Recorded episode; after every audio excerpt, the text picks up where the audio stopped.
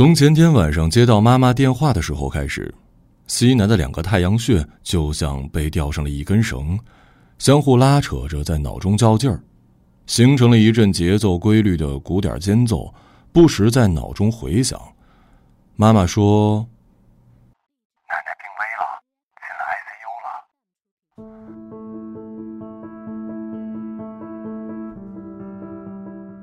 西南的奶奶已经八十五岁。这个年纪算是高寿，但近几年身体状况确实每况愈下。虽然如此，但心里知道和真正发生之间，总还是隔着一万个想不到。事发突然，从北京回老家最快的方式是二十个小时的火车。第二天早上九点出发，这个时间正好是北京的早高峰。西南在这个熟悉的时间朝着城市以外的方向轰隆前行，突然有一种上学时考砸了之后逃学的心情。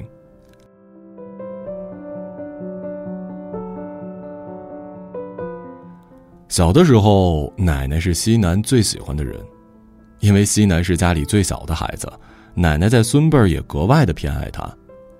就连西南的名字也是奶奶起的，说是因为东北太穷了，希望西南长大之后可以离开这里去更好的地方，所以在东南西北四个方向里去掉了东北，就剩下了西南。这就导致西南从高中毕业之后的每一次自我介绍都像是表演段子。大家好，我是来自东北的西南。这么有寓意的名字说出来，总是全场大笑，可能是因为高级的喜剧内核总是格外深刻吧。西南没有辜负奶奶的期望，一直有好好长大、升学就业，如愿去到了远离家乡的北京工作。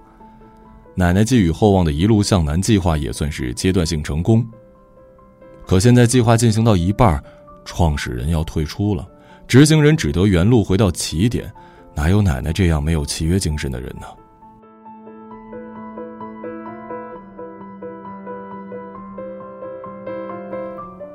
窗外接连不断的电线杆像是工作面板的连接符一样反复出现，不断的拉扯着西南记忆深处跟奶奶有关的片段。西南想起小时候有一次指着电线杆上的麻雀问奶奶：“它们会不会掉下来？”奶奶说不会。西南问为什么呀？奶奶说长大了再告诉你。西南小时候喜欢奶奶的原因之一，就是因为他会告诉西南很多无聊问题的答案，不像爸爸妈妈总是拿出一副小孩子什么都不用知道的傲慢样子出来。但关于为什么，奶奶总是说要长大之后才能知道。当然，西南长大之后就明白了，奶奶也和其他大人一样会糊弄小孩，只是方法不同。但这并不影响西南喜欢奶奶。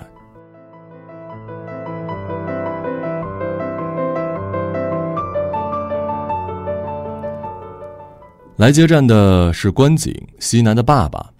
这个整日红光满面、略带啤酒肚的男人，终于有点年过半百该有的样子。应该是奶奶病重，让他油光的前额多了几条明显的皱纹。西南看着关景表情严肃的样子，不像是接女儿，像是来抓犯人。严密的巡视目光，终于在看到西南的一刻，冰消雪融，松弛的肌肉终于扯出了一个若有似无的微笑。西南也像是夜巡的灯塔找到目标一样的满足挥手。按理说，二十个小时无眠的西南，此时应该头痛欲裂，想象中的痛苦没有如期而至，反而被找到家人的安全感包围的严实。就这一瞬间，西南和关景。都能拥有从生活中探出头、透口气的快乐。回家路上，关景一直在问西南的工作跟生活，没有主动提奶奶的事儿。西南努力挑拣着好听的话说，终于在回答五个问题之后，忍不住切入了正题：“爸，我奶怎么样了？”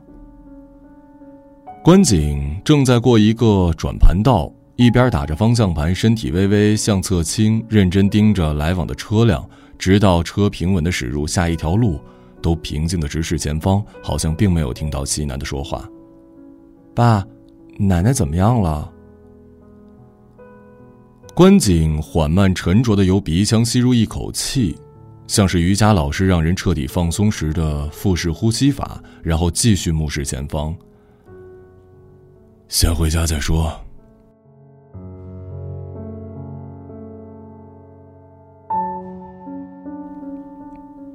回到家，西南和关景两个人面对面坐在客厅两侧，面前黑白配色的茶几像是公正严明的审判桌，即将宣读庄严的判决结果。西南记得上一次这样严肃还是填写高考志愿的时候。关景反复摆弄手里的车钥匙。西南，你听爸爸说啊，奶奶年纪大了，身体不好很正常，我们要放平心态，生老病死是很正常的事儿。我只想知道奶奶怎么样了。大人们都是这样子，不管你长到多少岁，在他们眼里，有些问题永远不需要知道。当然，有些时候他们也不会直接拒绝回答，而是拿出一副循循善诱的态度来铺垫一堆你完全不关心的事儿。在顾左右而言他这件事上，好像全世界没有人比父母更擅长。而对付这种情况，聪明的孩子知道撒泼打滚，年长的孩子会选择假装生气，因为只有这样才会被认真对待。果然，关景终于抬头直视西南的眼睛。奶奶的情况不太好。西南真的觉得有时候跟自己爸妈说话比读懂甲方的需求还要难，这叫什么回答呀？奶奶，你快从病床上起来看看你儿子，比你以前对付我的时候还要过分。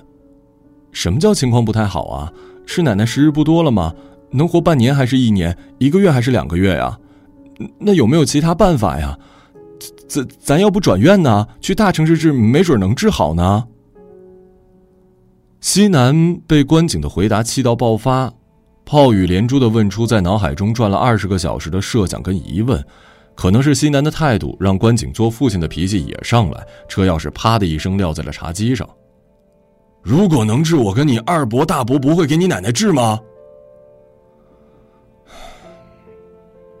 奶奶年纪确实大了，身体受不了折腾，你也知道她最近两年身体不太好，这次很大几率 是熬不过去了。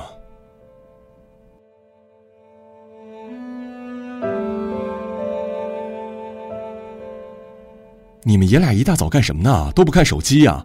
微信说了要给咱妈熬米汤，有人做吗？妈妈从门口突然进来，风风火火，一边脱外衣一边说话，正好在关键处打断了关景父女的对话。大夫说咱妈的情况稍微好点能吃点米汤了。我去接西南，没看手机。你再说米汤让二嫂熬不行吗？关景边解释边起身去厨房，逃离这个气氛紧张的审判桌。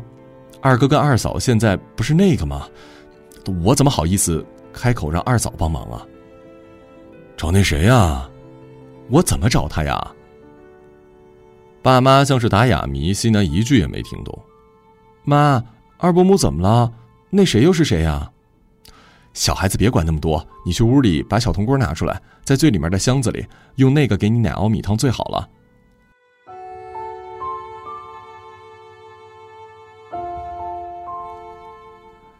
你看，又是这句。到了医院，西南才明白爸爸说的情况不太好是什么意思。在东北这座落后的小城，奶奶住的已经是条件最好的医院。这座从西南记事起就存在的医院，已经由记忆里那个棱角分明的建筑，逐渐被时间打磨得圆润消沉。新砌的外墙也掩盖不住缝隙中散发出的破败沉闷。从进入医院开始，空气中混合着消毒水和发霉的味道，就开始作祟，让西南脑中熟悉的鼓点又开始咚咚的作响。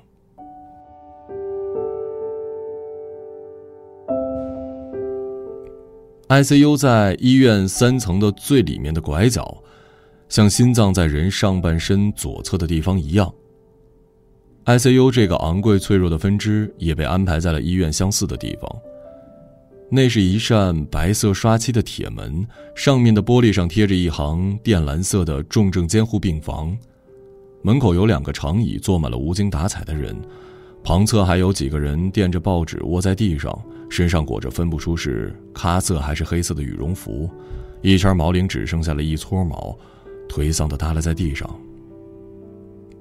看着这个场景，西南忽然想起了小时候跟奶奶常去超级卖场，准确的说是一个早上五点开始卖特价商品的超市。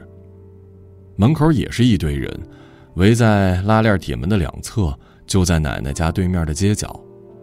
一大群人在薄雾朝阳的包裹之中摩拳擦掌，不同的是，奶奶和他们等待的是特价商品，而自己眼前的这群人等待的是与死神擦肩而过的亲人。爸爸说，ICU 有特殊的规定，每位患者每天只允许四名家属探望，时间只有十分钟，而这宝贵的十分钟要经过医护人员的安排才能轮流进去。不守时、不配合的家属很有可能失去第二天的探望机会。人类组织的结构总是相似的，就像眼前这个费用高昂的 ICU，就跟监狱的管理办法差不多。可能是因为里面关着的都是被剥夺某些权利的一群人吧。西南安静地站在一边，跟大伯关山、二伯关海，还有大伯的儿子关磊一起等待。跟家人站在一起的还有一个紫色外套、黑色长筒靴的阿姨，妈妈说她是二伯的朋友。医生终于喊了奶奶的名字，今天是西南跟大伯、爸爸、大哥一起进去。那扇白色的大铁门刚一打开，就有一股类似隔夜蒸笼的味道涌出来。西南强忍着胃里的翻涌，穿上防护服，跟着护士往里走。事实证明。西南错了，这不是监狱，而是向死神购买阳寿的商城。这个学名叫做重症监护室的地方，看上去更像是一个昏昏欲睡的购物商场。中间是一个圆形的悬壶台，里面有几个面无表情、穿着工作服的护士，四周整齐地排列着身上插满管子、躺在床上的重症患者，统一穿着条纹病服，敞开的前胸贴着一些大大小小的白色方块。紧密连接着旁边不断闪烁的精密仪器。床头的标签和仪器上的数字就代表着他们生命的价签。普通人肉眼难以判断他们的生命体征，因为大部分患者都闭着眼睛一动不动。但你可以通过旁边的机器上闪烁的数字知道，他们还活着。但你很难分清，是因为活着机器在运作，还是因为机器在运作，所以他们才活着。看到西南变得迟钝缓慢的脚步，关景伸手扶住女儿的腰，悄悄在耳边说：“别害怕啊。”西南很难相信，眼前这个肚子鼓得像是一戳就破的气球、满脸浮肿像个惨白蛤蟆似的人，竟然就是自己的奶奶。如果不是这里安静压抑的气氛让自己喘不上气，西南真的很想大声的尖叫。反复看着病床上的标签，确认写着是奶奶的名字。关山和关景一边一个握住母亲的手，两人把头凑在一起，低到几乎要贴在母亲的氧气罩上，用类似琼瑶剧里面感情丰沛的语气说：“妈，儿子来看您了。妈，您能听见儿子说话吗？”妈，您听见了，就赶快醒过来，跟儿子回家呀！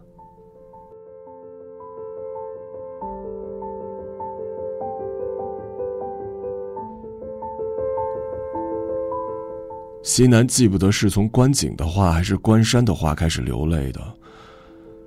原本之前自己在脑中设想过无数逗奶奶开心的方式。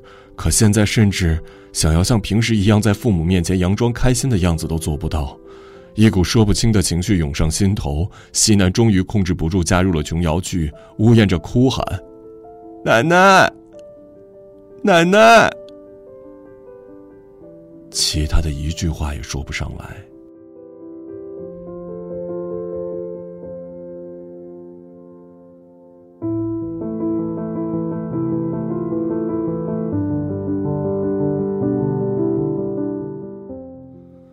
关磊把米汤递给巡呼台的护士，仔细的询问着奶奶一天的状况。但无论他问什么，护士都面无表情的统一回答：“正常。”熟悉的失重感更强烈了，并且伴随着呼吸困难的压迫感。这道白色大门里面的好像是无氧的深海空间。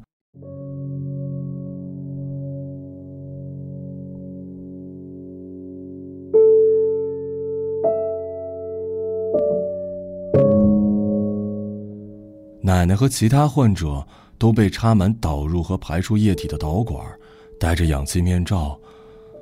他们甚至连衣服都不需要，尽情在这个世界里无知无觉的自行漂浮。如果说躺在床上这个浮肿的深海动物一切正常的话，为什么他还不能回到地面呢？西南呜咽着想要质问护士，被关景半推着送到了奶奶身边，按着后背小声说：“关西南，快跟奶奶说几句话啊！”然后俯身靠近奶奶，像是他能听到一样的声情并茂的说：“妈，您看。”西南回来看您来了。对啊，妈，你睁眼看看，您孙女回来了。终于，西南在两个男人的压迫下，不得不近距离直视昏迷中的奶奶。准确的说，应该是沉睡，毕竟在仪器有显示和护士说正常的情况下，奶奶的生命体征还存在。西南记得奶奶喜欢侧身枕着自己的一只手臂睡觉，微微张嘴仰着头，并伴随轻微的呼吸声。每次去奶奶家说好关灯睡觉之后，西南总会在黑夜里听到打火声，随后出现一枚红色的星星，然后屋子里就有一股麻将馆独有的烟草味儿。星星灭了，西南就知道奶奶要睡了。睡前一根烟是奶奶的习惯。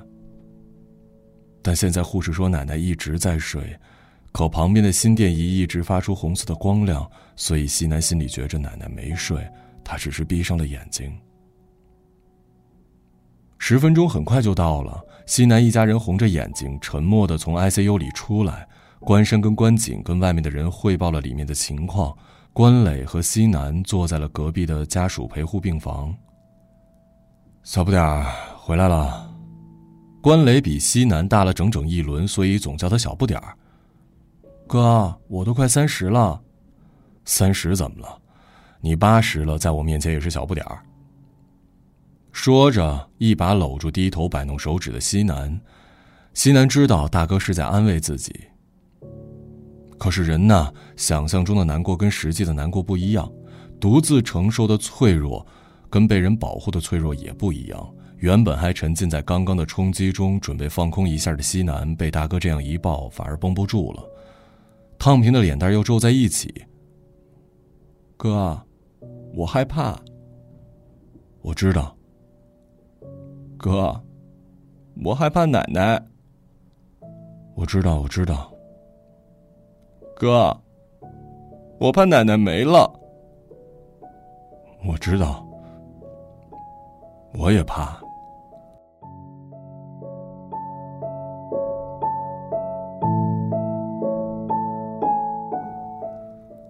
西南从小就是关磊的跟屁虫，上幼儿园的时候就被关磊抱着打游戏，小西南乐的跟大哥混，关磊也愿意借着带孩子出去玩的由头出去鬼混。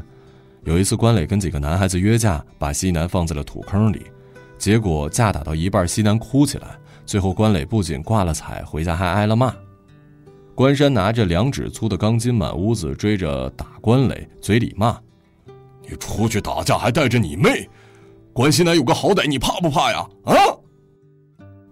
那个时候，关磊被打的小腿肿得跟大腿一样粗，硬是咬着牙没流一滴泪，梗着脖子说不怕。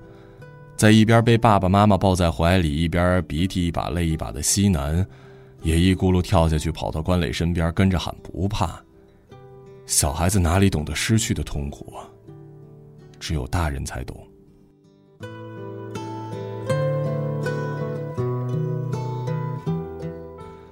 那天从 ICU 出来之后，奶奶的主治大夫出来跟兄弟三人说了一下情况，简单来说就是准备后事，做好随时送走奶奶的准备。因为 ICU 的资源紧张，医院建议可以撤机器自然死亡，因为奶奶现在基本上就是靠机器维持呼吸跟排泄，没有机器可能几个小时都活不了。当然，最后要怎么做还得看家属的决定。刚刚还在生死游离的感情拉扯，忽然变成了财富投资回报率的博弈。大哥，你说怎么办好啊？关景先把问题抛给了关山。我觉得咱不能测机器，测机器不是送咱妈去死吗？老二，话不能这么说。咱妈如果能治好，别说一天七千，一天七万，这钱我也掏。但问题不是，但问题不是治不好吗？你别光说漂亮话，这钱不是你一个人掏的，而且这么长时间咱都治了，不差这几天了吧？关海一把把 ICU 的化验单直接扔在了旁边的病床上。哥，咱都是为了咱妈，好好商量，别吵吵啊！关景站到了关山、关海中间，抓着关海的手臂，强行把他按在椅子上。老二，你这么说话可就过分了。你的意思，我心疼钱不给咱妈治呗？我什么意思都没有，我就是不让测机器。我觉得吧，这事大海说的有道理。大哥你也考虑考虑，咱都住了半个月了，差这几天吗？周围人咋看咱们家呀？那个关海的朋友突然冒出来说话，柔声细语，夹枪带棒，几步走到了关海身边站着。西南正纳闷他们家的事哪轮到一个外人插话？关磊紧跟着站出来帮关山说话。爸，咱家的事还是你跟二叔、三叔找个人少的地方商量吧。这门口人多，让别人听了笑话。西南陪妈上个厕所，小景，你跟哥看着咱家东西。妈说完，挽着西南往外走。妈，你是不舒服吗？我是不想看戏。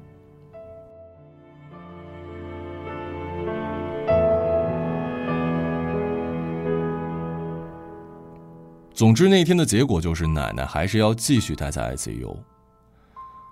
晚上，兄弟三个都回家了。二伯母来到医院陪妈妈守夜，怕有什么意外情况，总要有个人在。西南问：“怎么不让他们男人在医院？女人总是不那么方便。”妈妈冷笑一下说：“男人倒是方便。”就是脾气急，还不会照顾人，三句话就把小护士给得罪了。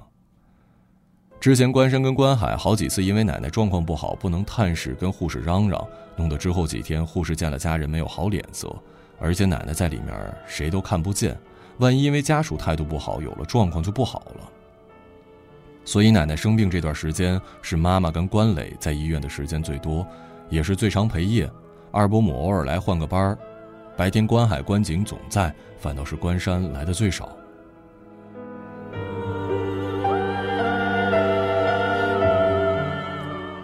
在西南的记忆里，关山是个脾气暴躁的好人。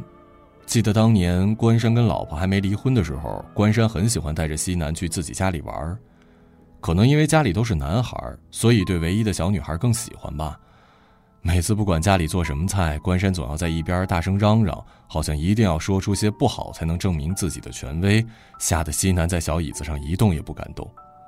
但是对西南的时候，关山总是轻声细语，那副喊起来的破锣嗓子，一见到西南就刷了一层蜜。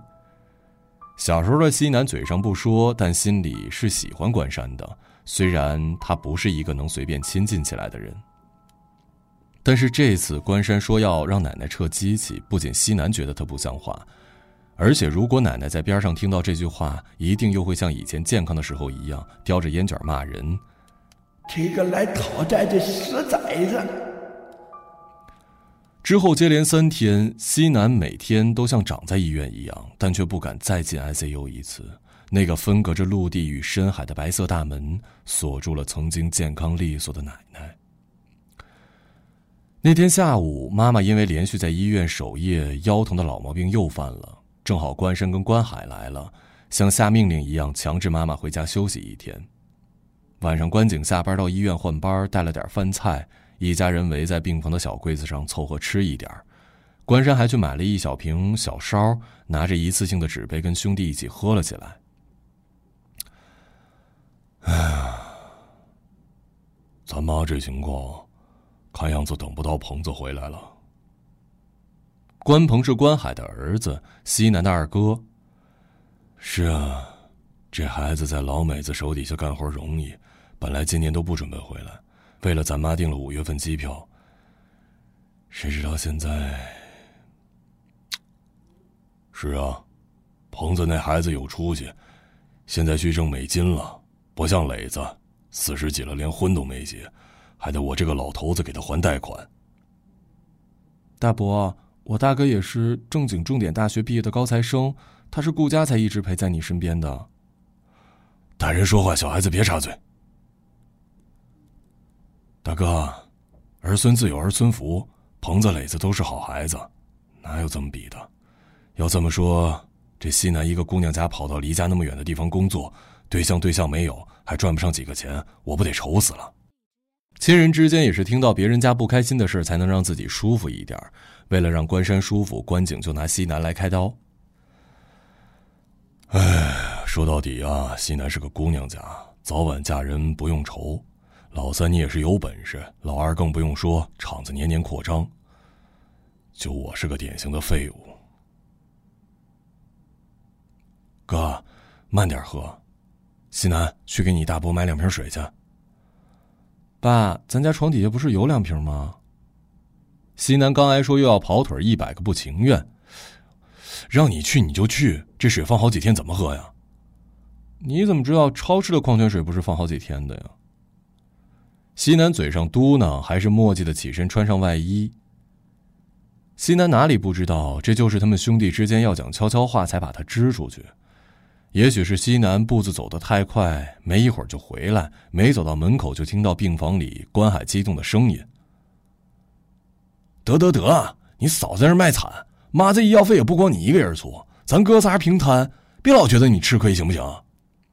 都别吵吵了，大哥，你有你的难处，我们都知道。但是有什么事儿，能不能等妈？不是，等妈之后再说呀。”有些话可以在心里，但不能在嘴上。关景知道这道理，可是关海不知道。行了，老大，我明白你那意思。就你儿子金贵，比咱妈都金贵。行，妈一死，立刻把你那份钱还你，行不行？你说什么呢？关山、关景几乎同时说出这句话。奶奶呀，看看你的好儿子们吧。西南知道自己不该进去，但是那一刻他没办法控制自己猛烈跳动的神经，做出正常人的判断，缓慢平静的拉开了病房的大门，面色平静的审视着三个跟自己血浓于水的中年男人，脸上由激动到尴尬的神情，异常优雅的把两瓶矿泉水放在了靠门的床上。水来了，酒就不用醒了吧。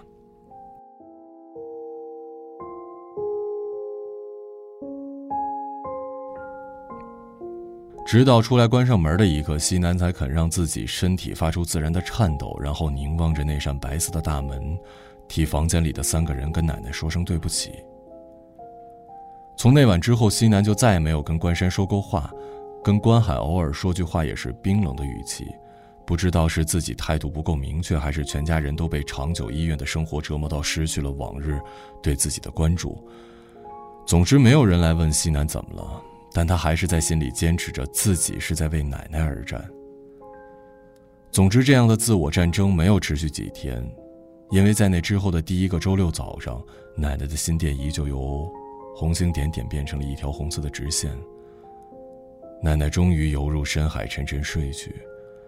而那个时候，西南因为前两天强烈要求在医院守夜，正在家里补觉。到医院的时候，人已经送去了火葬场。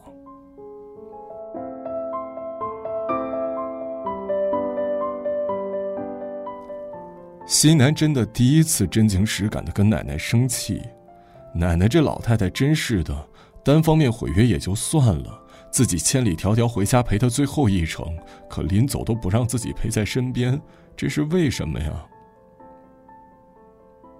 但奶奶是一个有原则的人，到最后都没有告诉西南，为什么。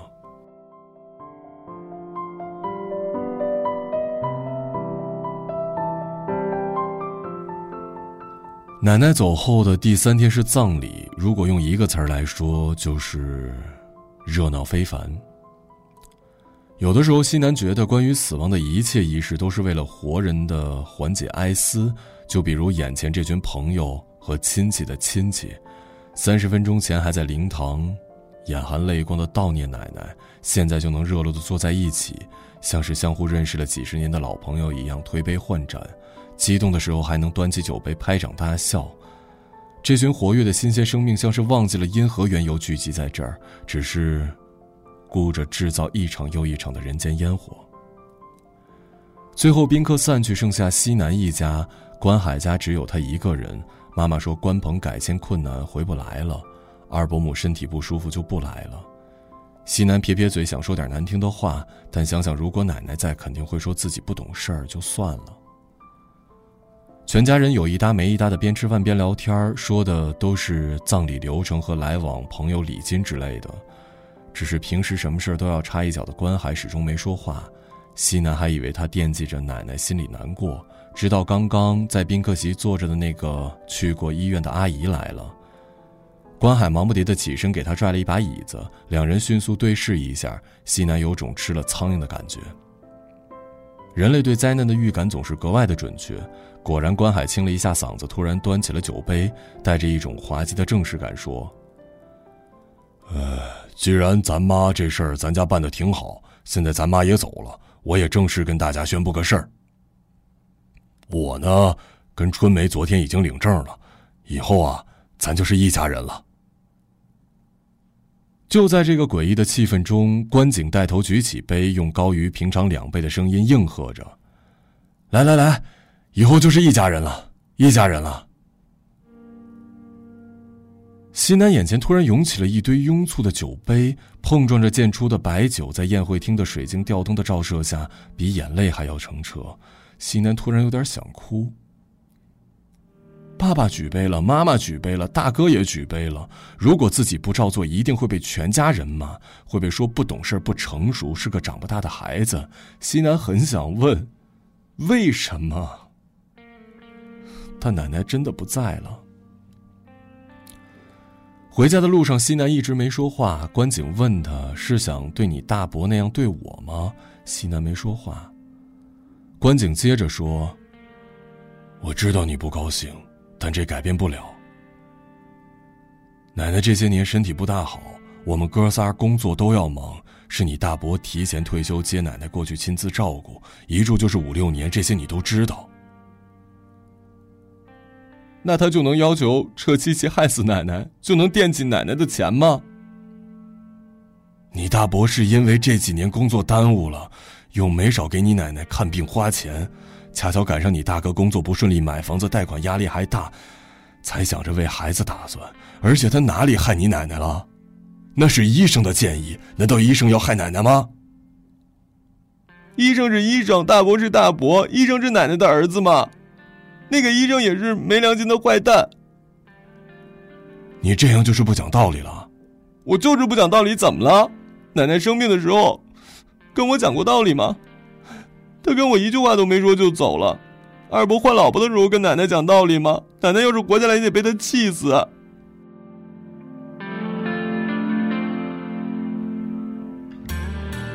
西南越说越委屈，奶奶下葬的时候都没有流泪的他，突然控制不住哭了起来。爸爸拍着西南的后背，低着头想看着西南的眼睛，但是西南扭着头不给他看。你这个时候怎么不说你二伯肯给你奶奶花钱，又带着新媳妇来医院照顾的事儿了？一提这事，西南的气就不打一处来，抹了一把脸上的泪珠，没好气的说：“呸！”花钱了了不起啊，那是他应该的。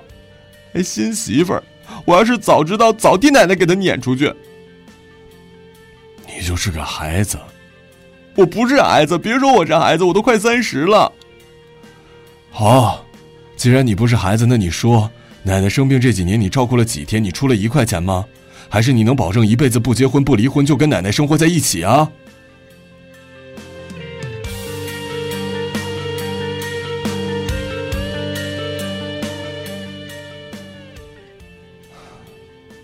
你做不到，但你觉得奶奶会怪你吗？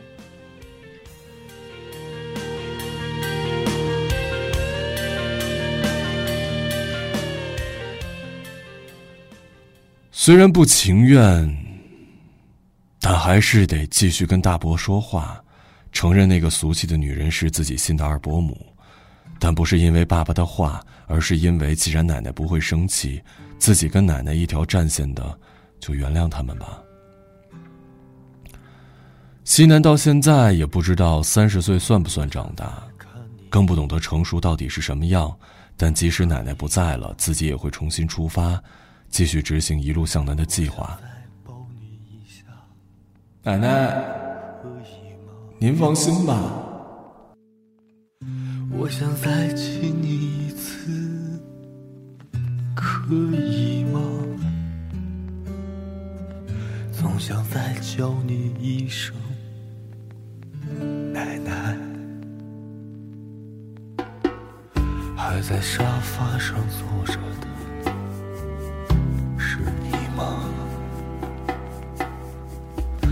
还在阳台上望着的是你吗？还会把我牵挂的是你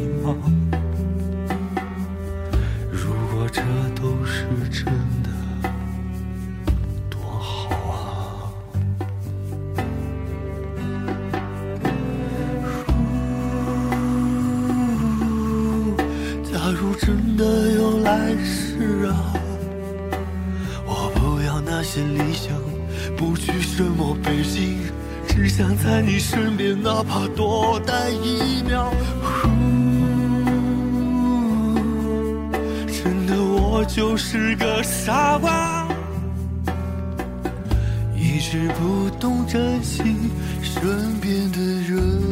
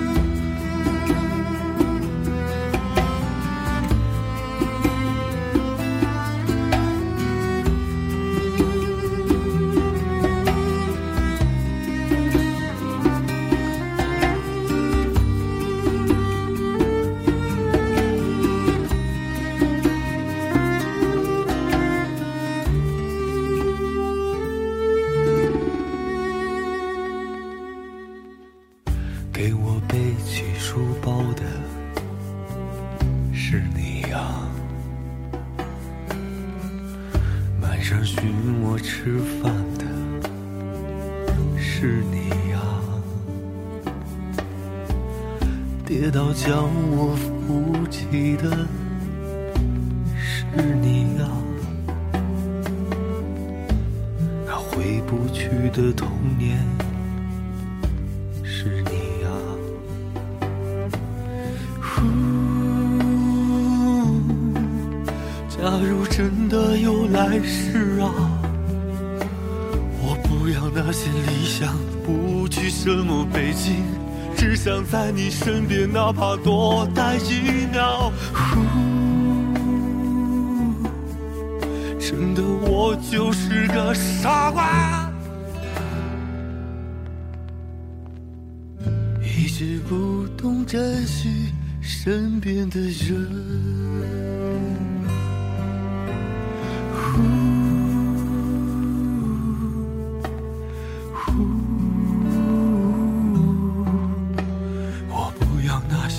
想，不去什么北京，只想在你身边，哪怕多待一秒。呼呼。一直不懂珍惜身边的人，应该学会珍惜